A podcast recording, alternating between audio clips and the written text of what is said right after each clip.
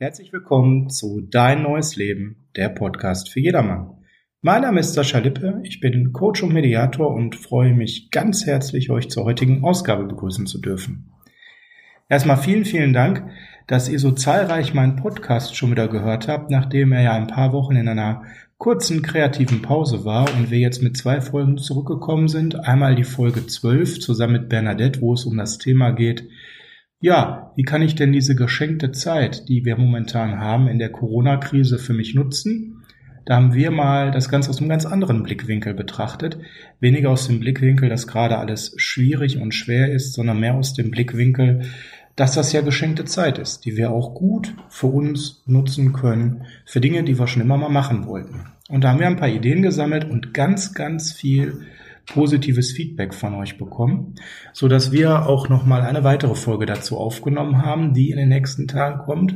Sie befasst sich speziell jetzt mit all denen, die äh, Nachwuchs haben und die vielleicht nicht so recht wissen, wie sie ihre Kinder gerade in dieser Corona-Krise, ähm, ja, Corona-Krise, ich spreche es mal aus, das Wort, auch wenn es mir schwer fällt, ja, wie man die Kinder vernünftig bespaßen kann. Es richtet sich also diese Folge, die äh, demnächst kommt, die wird so in den nächsten zwei, drei Tagen online gehen, an all die da draußen, die Eltern sind gerade von Kindern, ich sag mal in einem Alter von so drei bis zehn, vielleicht auch zwölf Jahren. Ähm, und da haben wir uns viel zu einfallen lassen.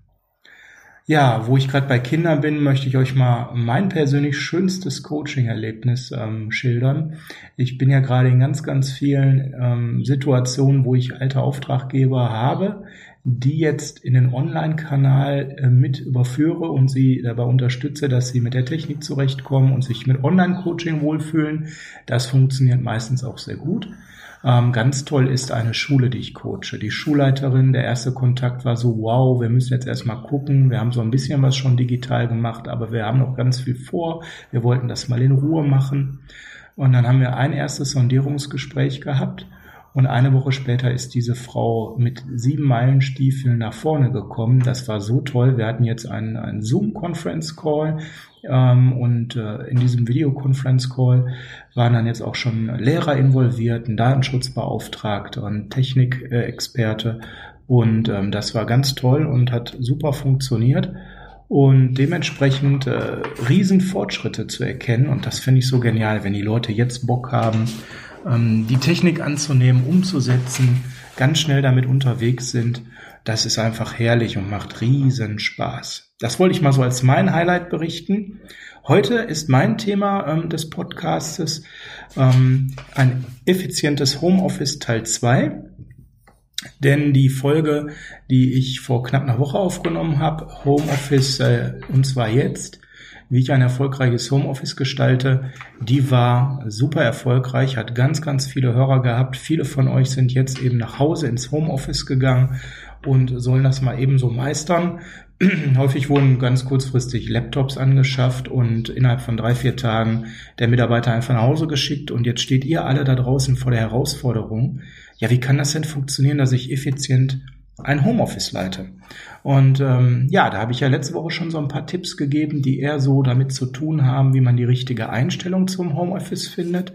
Und ich hoffe, ähm, dass es viel mehr Leuten noch, äh, als ich Rückmeldungen bekommen hat, so geht, dass diese Tipps sehr hilfreich waren. Ich habe bestimmt 20, 25 Rückmeldungen bekommen, dass das sehr hilfreich waren und dass diese Tipps ähm, wirklich sehr gut angenommen waren. Ich äh, schildere mal äh, zwei, drei Rückmeldungen, die ich bekommen habe zu dieser Folge. Der Thomas, der hat mir mitgeteilt, Mensch, klasse, ich bin zum allerersten Mal in meinem Leben mit Mitte 50 im, im Homeoffice.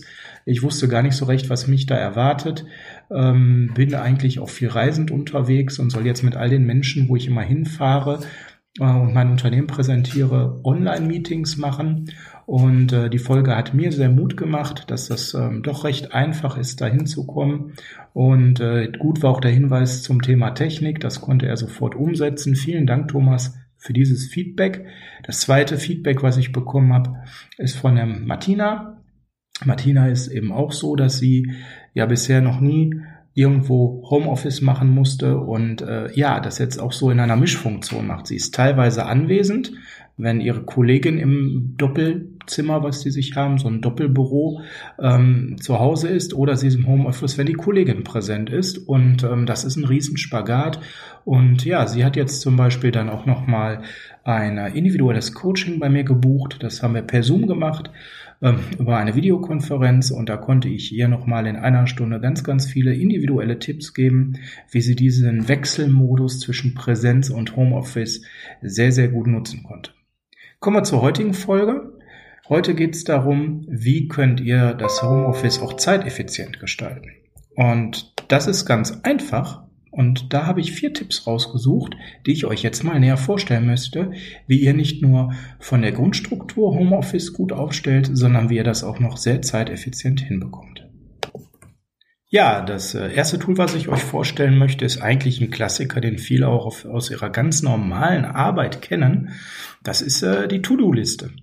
Und äh, die To-Do-Liste ist natürlich ganz wichtig, um eine Tagesstruktur drin zu haben. Und ich bin immer wieder erstaunt aus den persönlichen Gesprächen, dass es immer noch ganz viele Leute gibt, die bisher ohne To-Do-Liste gearbeitet haben. Ähm, To-Do-Listen kann man natürlich online wie offline führen. Das ist jetzt auch eine Geschmacksfrage. Das müsst ihr für euch entscheiden. Ich persönlich bin hier ein Fan davon, wenn man das erstmalig macht, das offline zu machen mit einem ganz normalen Blatt Papier und einem Stift, um erstmal in die Thematik reinzufinden. Nur To-Do-Listen-Veteranen, die das wirklich schon lange nutzen, dieses Tool, die sollten dann wirklich das Ganze auch nachher online abbilden können, weil dazu gehört schon ein gewisser, äh, ja, sicherer Umgang damit, wenn es dann noch darum geht, To-Do-Listen tagelang zu nutzen und umzustrukturieren.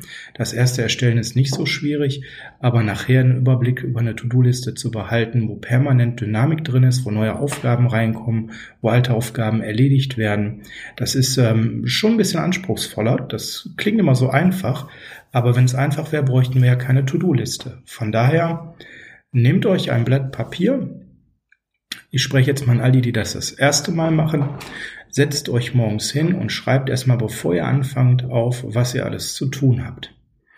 Und ähm, das ist auch eine willkommene analoge Ergänzung zu eurem digitalen Homeoffice. Ihr schaut den ganzen Tag auf einen Bildschirm und sicherlich kann man das dann auch digital abbilden. Aber manchmal ist es halt ganz schön, wenn man den ganzen Tag sowieso auf den Bildschirm schaut im Homeoffice, dann eher nochmal was auf einem Blatt Papier zu haben, damit man nochmal so einen Medienwechsel hat. Das tut auch gut für den Kopf, das erholt auch die Augen und äh, schafft auch für den Körper so eine innerliche Auszeit, dass man rausgeht aus dem PC und dem digitalen Raum und offline dann eben im analogen Modus sozusagen seine To-Do-Liste pflegt. Ja, wie pflegt man denn so eine To-Do-Liste? Das ist jetzt relativ einfach. Ihr habt ein Blatt Papier, das nehmt ihr am besten ganz normal längst um, und schreibt einfach auf, was habt ihr an Aufgaben. Das ist eure Zeile Nummer eins, die Aufgaben. Die könnt ihr einfach wild untereinander erstmal schreiben. Das ist völlig egal, so wie es euch einfällt. Daneben macht ihr dann eben eine Zeile mit Terminen. Terminen, die ihr einhalten müsst, wann zwingend das Thema fertig sein muss. Ja, und dann habt ihr in der dritten Zeile die Möglichkeit, Priorisierungen zu hinterlegen. Hier wird einfach dann zum Beispiel von eins aufsteigend aufgeschrieben, welche Aufgabe welche Reihenfolge habt. Und schon ist eure To-Do-Liste fertig und ihr könnt mit Aufgabe 1 anfangen. Was ist der Vorteil einer To-Do-Liste? Ganz klar, ihr habt viel schneller den Überblick, was wirklich zu tun ist. Ihr reduziert Ablenkungen und habt die Möglichkeit, so viel strukturierter und klarer zu arbeiten. Verliert niemals die Übersicht und ihr steigert deutlich eure Effizienz und habt so die Möglichkeit natürlich auch ähm, deutlich Zeit zu sparen, weil ihr nicht immer wieder überlegen müsst, was ist denn der nächste Schritt, sondern ihr könnt einen Punkt nach dem anderen strukturiert arbeiten. Wer ähm, To-Do-List-Veteran ist, ähm, der kann natürlich das Ganze auch online machen. Ich selbst habe zum Beispiel lange, bevor ich auf Trello umgestiegen bin, als eine Priorisierungstool, die ist allerdings schon sehr im fortgeschrittenen Modus, zum Einstieg in die digitale To-Do-List-Welt empfehle ich euch zum Beispiel die ähm, App To-Do ist. Ähm, damit war ich lange sehr zufrieden, konnte meine To-Dos schnell anlegen und auch sehr einfach zum Beispiel Deadlines zuweisen, Termine und auch, ähm, wenn ich wollte, Ordner, wenn ich dann eben auch thematisch was ablegen wollte. Ähnlich funktioniert auch ähm, Wunderlist, ist ähm, auch ähm, zum Beispiel kostenlos und finde ich es sehr einsteigerfreundlich. Und ähm, das ist, ähm, finde ich, zum Einstieg sind das zwei Tools, die man sehr gut benutzen kann. Ja, das ist so mein erster Tipp für eure Steigerung der Effektivität arbeitet mit To-Do-Listen. Ganz wichtig bei der To-Do-Liste, dass ihr jeden Abend am Ende des Tages eures Homeoffice nochmal draufschaut. Wie war der Tag? Hat das alles funktioniert? Im Offline-Modus, wenn man also eine analoge To-Do-Liste hat, kann man dann hingehen, ein neues Blatt Papier nehmen, die Liste abschreiben. All die Punkte, die erledigt sind, fallen raus und dann kann man die anderen Punkte aufschreiben, die Deadlines kontrollieren und schauen, ob sich die Priorisierung nochmal verschoben hat. Dann hat man am nächsten Morgen eine frische To-Do-Liste, mit der man in den Tag starten kann. Und es hat auch noch den Vorteil, dass man an der Stelle abends ein gutes Gefühl hat, dass man ganz viel erledigt bekommen hat. Das nächste Wichtige ist an der Stelle, dass man aus der To-Do-List, das ist mein Effizienztipp Nummer zwei, mal wirklich schauen kann, was sind denn wirklich deine persönlichen klaren Ziele, die du verfolgst. Daraus zu priorisieren, was eben das Übergeordnete ist, für das du arbeitest und was du erreichen willst. Hier ist es eben ganz wichtig, nochmal Zieleklarheit zu haben. Man kann ein Homeoffice ja im Abarbeiten-Modus bestreiten. Das werden viele tun, dass sie einfach nur runterrödeln. Oder man kann ein Homeoffice eben so strukturieren, dass man auch die Möglichkeit hat, ähm, seine persönlichen Stärken, die man hat, ähm, einzubringen. Zum Beispiel je nach Tages- oder auch Uhrzeit, weil immer auch unterschiedliche Tages- und Uhrzeiten unterschiedliche Formen von uns mitbringen. Ihr werdet vielleicht selber in der letzten Woche schon die Erfahrung gemacht haben, dass ihr nicht zu jeder Uhrzeit am Tag dieselbe Arbeitsatmosphäre im Homeoffice habt, sondern das sehr unterschiedlich funktioniert.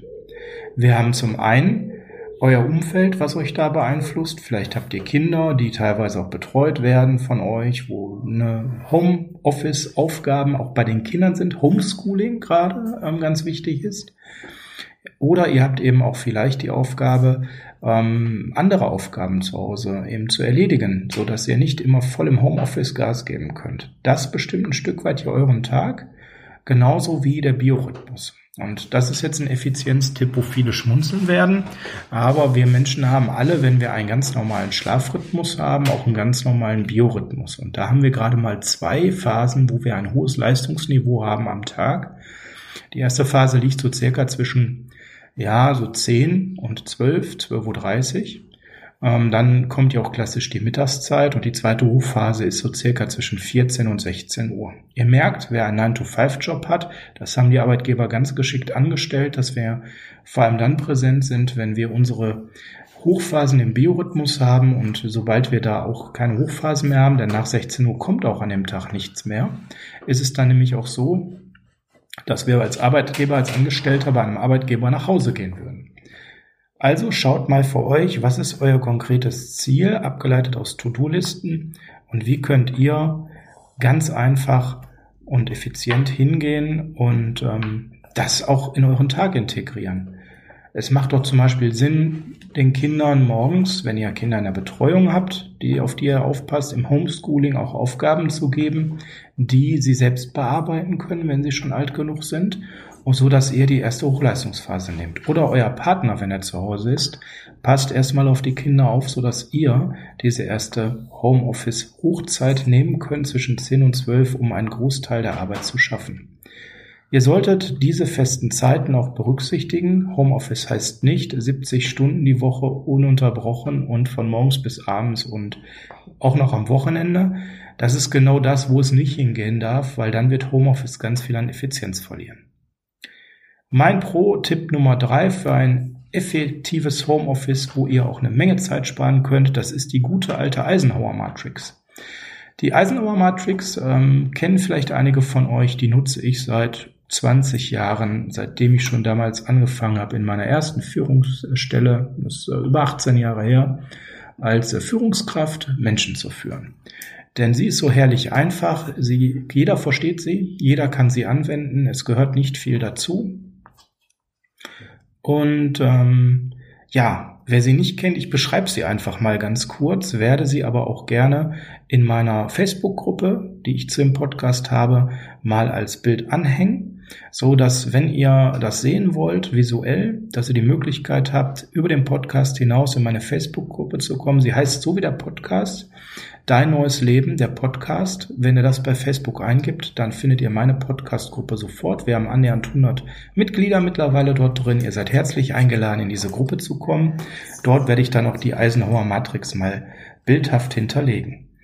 Diese Eisenhower Matrix, die besteht aus vier Feldern und die ist ganz einfach unterteilt. Im Endeffekt geht es darum, bei jeder Aufgabe, die reinkommt und die ich zu bearbeiten habe, quasi klassisch der Postkorb, ähm, zu schauen, was ist denn da wirklich wichtig und welche Priorität hat es. Das ist die Idee, die Grundidee, die es hinter der Eisenhower Matrix gibt. Diese vier Felder besagen, dass ich entweder etwas, was sehr dringend und wichtig ist, sofort erledigen muss. Das zweite Feld ist, dass das nicht so dringend ist, ich das aber trotzdem selber machen muss, dann werde ich dann einplanen, wann ich das später mache, zu einem späteren Zeitpunkt. Und dann gibt es Sachen, die zwar recht dringend sind, die ich aber nicht selbst machen muss. Das kann ich delegieren an eine dritte Person. Und das vierte Feld ist nicht dringend und nicht wichtig. Das sind einfach Dinge, die ich nicht machen werde. Der sogenannte Papierkorb. Wenn ich euch jetzt fragen würde, was ihr glaubt, wie groß welches Feld ist, dann werden die meisten, die ähm, sehr leistungsmotiviert von euch sind, sagen, ja, das, was ich sofort erledigen muss, das ist ein Großteil meiner Arbeit. Es gibt dazu ganz, ganz viele empirische Studien, die aber etwas anderes besagen. Die besagen nämlich, dass diese vier Felder annähernd gleich groß sind, dass wir also einen größeren Teil der Aufgaben, die wir zu erledigen haben, nicht selbst machen müssen, sondern wir können sie delegieren oder sogar sein lassen. Und ein beträchtlicher Teil der Aufgaben, die wir selber machen müssen, die können wir terminieren zu einem späteren Zeitpunkt und müssen die nicht sofort machen. Wenn ihr das bei jeder hereinkommenden Aufgabe, die ihr erhaltet, direkt hinterfragt, als eine Art Automatismus, dann werdet ihr feststellen, dass ihr ganz oft zu der Erkenntnis kommt, ja, das mache ich, aber ich mache das später. Und dann bitte einen konkreten Termin hinterlegen und das dann bitte auch sofort verbindlich für euch eintragen, dass eine Wiedervorlage entsteht und ihr auch wirklich die Gelegenheit habt, ohne Probleme das zu bearbeiten. Allerdings ist die wahre Schatztruhe wenn ihr etwas nicht selbst macht, weil ihr es delegiert oder weil ihr sogar feststellt, es muss nicht gemacht werden. Gerade wenn ich in Unternehmen Führungskräfte coache, dann ist es immer wieder erstaunlich, dass zum einen ein Großteil dieser Führungskräfte die Eisenhower Matrix nicht kennen, zum anderen ganz viele jede Aufgabe einfach umsetzen, ohne kritisch zu hinterfragen, ob die überhaupt gemacht werden muss, wo der Mehrwert dahinter steht, wenn diese Aufgabe erledigt wird. Und wenn sie erledigt wird, überhaupt nicht mehr hinterfragen, ob sie das machen müssen oder ob das vielleicht jemand anders tun kann. Dazu gibt es für mich immer vier einfache Leitfragen, wie man den Matrix von Eisenhower in seiner Praxis anwenden kann. Die erste Frage ist immer, muss das überhaupt gemacht werden? Und bitte, das klingt jetzt provokant, wenn zum Beispiel eine Aufgabe von eurem Chef kommt. Aus meiner Erfahrung der vielen Coachings der letzten Jahre, auch Chefs sind nur Menschen und meines manchmal nur gut und manchmal werden auch Dinge in Unternehmen doppelt und dreifach gemacht, gerade auch in Projekten. Es ist ganz sinnvoll, erstmal zu fragen, ist das überhaupt wichtig, das zu machen? Hat das einen Mehrwert für irgendjemanden? Die zweite Aufgabe ist, dann, wenn ihr sagt, ja, das muss grundsätzlich gemacht werden, dann überlegt ihr in Ruhe, hm, wer muss das denn machen? Wer anders außer ich kann das machen? Und genau so müsst ihr diese Frage stellen. Nicht, muss ich das machen oder jemand anders, sondern wer außer ich kann das machen. Damit habt ihr für euch immer geöffnet, es gibt jemand anders, der das vielleicht machen kann, mit großer Wahrscheinlichkeit. Aus meiner Coaching-Erfahrung habt ihr hier, wenn ihr diese beiden Fragen so stellt, über 70 Prozent der Aufgaben nicht mehr bei euch, sondern sie werden nicht gemacht oder jemand anders übernimmt sie. Zur Delegation ähm, ist es immer ganz wichtig, drei kleine Dinge zu berücksichtigen, damit man auch eine gute Chance hat, dass der Gegenüber das annimmt. Zum einen sollte man ihm immer erklären, warum man der Meinung ist, dass derjenige das übernehmen kann. Denn es ist halt wirklich keine schöne Sache zu sagen, hier, du machst diese Aufgabe. dann wird der Gegenüber das immer maximal aus Pflichtbewusstsein machen, häufig auch mit einer schlechten Stimmung. Und das ist ja nichts, was man will. Ähm, sondern an der Stelle ist immer gut, ein Motiv rüberzubringen. Ich habe festgestellt, dass du da viel, viel bessere Kompetenzen hast als ich und viel tiefer inhaltlich drin bist. Deswegen finde ich das toll, wenn du das übernehmen könntest. Dafür kann ich dir auch etwas übernehmen in Zukunft, wo ich vielleicht ähm, in dem Bereich schon tiefer drin bin als du. Klingt doch schon mal viel angenehmer, oder? Zum anderen solltet ihr natürlich, wenn ihr das abgibt, schon eine gewisse Erwartungshaltung rübergeben. Ähm, nämlich die Erwartungshaltung, dass das schon auch vernünftig bearbeitet wird. Gebt ihr das an einen Mitarbeiter von euch weiter, ist es natürlich auch wichtig, situativ, je nachdem, wie gut der Mitarbeiter das kann, wie oft er das gemacht hat, auch einen Blick drauf zu haben, ob das Ergebnis am Ende stimmt. Gebt ihr das innerhalb der Hierarchie weiter, in der, auf derselben Ebene, dann ist es natürlich so, dass ihr nicht unbedingt eine Kontrolle haben müsst. Aber gerade für Projektleiter ist es zum Beispiel immer wieder wichtig zu schauen, wird das Ganze auch wirklich gut erledigt. Dritte Frage ist, wenn ich es dann selbst mache, wann genau kann ich das Ganze denn machen? Hier immer diese Frage stellen. Und nur wenn ihr zu dem wirklichen Endergebnis kommt, ich muss es jetzt machen, dann seid ihr dabei, das sofort erledigen zu müssen. 80 Prozent der Aufgaben, wo ihr zu der Erkenntnis kommt, die sind wichtig, die muss ich selbst machen, müssen aber nicht sofort von einem erledigt werden, sondern man kann sie terminieren. So nehmt ihr eine Menge Druck aus dem Thema Abarbeiten, gerade kombiniert mit dem Thema To-Do-Liste. Mein letzter Tipp für euch, um euer Homeoffice leichter zu gestalten ähm, und ja auch die Effizienz zu steigern für euch, dass ihr schneller mit euren Homeoffice-Aufgaben fertig sind, ist das sogenannte Pareto-Prinzip. Auch das ist ein Prinzip, was schon sehr etabliert ist und der eine oder andere von euch sicherlich auch kennt. Beim Pareto-Prinzip geht es darum, dass es ebenfalls ähm, in der Annahme des Herrn Pareto ähm, ist es so, dass er sagt, mit circa 20 Prozent unseres Einsatzes schaffen wir 80 Prozent der Gesamtleistung. Um die letzten 20 Prozent zu erreichen, müssen wir aber weitere 80 Prozent an Zeit investieren.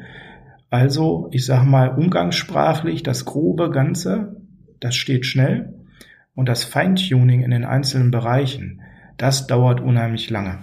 Sicherlich ist das ein sehr provokanter Ansatz. Man kann auch darüber streiten, ob die Verteilung 20-80 so richtig ist oder ob das vielleicht eher 30-70 ist, dass man mit 30 Prozent Zeitanteil 70 Prozent des Ergebnisses schafft. Aber die Grundidee dahinter von Pareto ist ja richtig. Homeoffice heißt ja auch nicht Perfektionismus in jeder Phase unseres Körpers bei jeder Tätigkeit, die wir machen.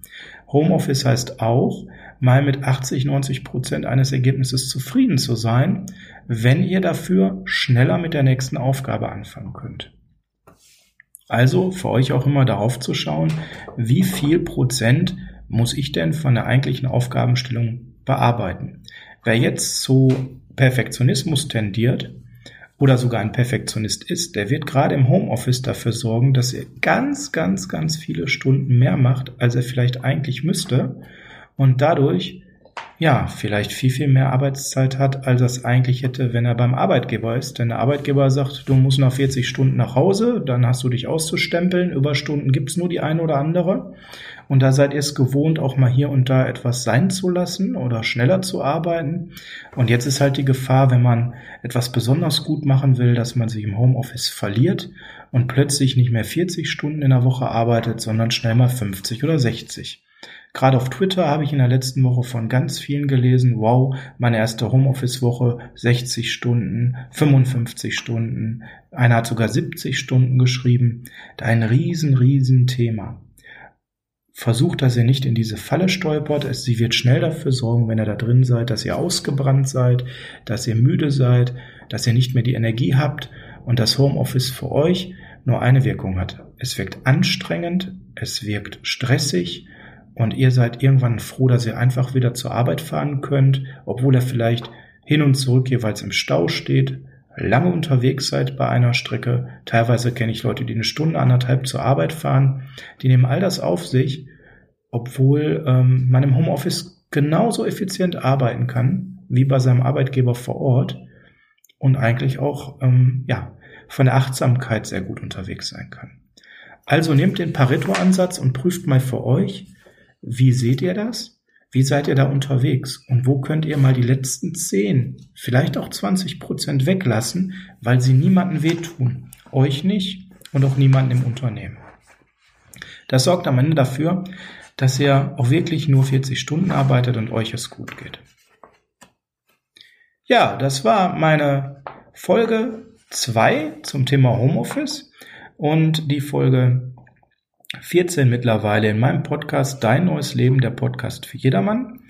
Wie immer gilt, wenn es euch gefallen hat, könnt ihr auf der Podigy Podcast Seite einfach auf Abonnieren klicken und ihr bekommt automatisch immer einen Hinweis, wenn die neue Folge online ist. Und ihr müsst dann halt nicht lange suchen bei eurem Podcatcher eures Vertrauens. Immer da, wo ihr diese Folge hört, wäre es toll, wenn ihr auf Gefällt mir, Abonnieren oder wie auch immer die Funktion in eurem Podcatcher heißt, klickt. Das ist ja je nach Apple Podcasts, Spotify, Deezer und wie die alle heißen, sehr unterschiedlich. Jeder Klick hilft mir, dass ich zukünftig bei den Vorschlägen in der Suchfunktion schneller gefunden werde. Ihr tut mir also einen großen Gefallen damit und unterstützt mein kleines Projekt, damit es möglichst lange laufen kann. Ich freue mich an der Stelle immer sehr über Feedback. Nutzt also die Kanäle, um mir zu schreiben. Und zwar nicht nur persönlich, sondern nutzt zum Beispiel unsere Facebook-Gruppe, wo heute, hier an diesem Donnerstag, diese Podcast-Folge online gehen wird. Schreibt mir mal rein, wie ihr die Folge gefunden habt, denn mir ist Feedback ganz wichtig und ich freue mich, wenn wir mit den fast 100 Mitgliedern dieser Podcast-Gruppe auch in eine Diskussion kommen, ähm, denn unterschiedliche Meinungen geben mir unterschiedliche Blickwinkel, auf die ich nochmal achten kann, um den Podcast bestmöglichst zu gestalten. Habt einen schönen Tag, passt auf euch auf, bis dann.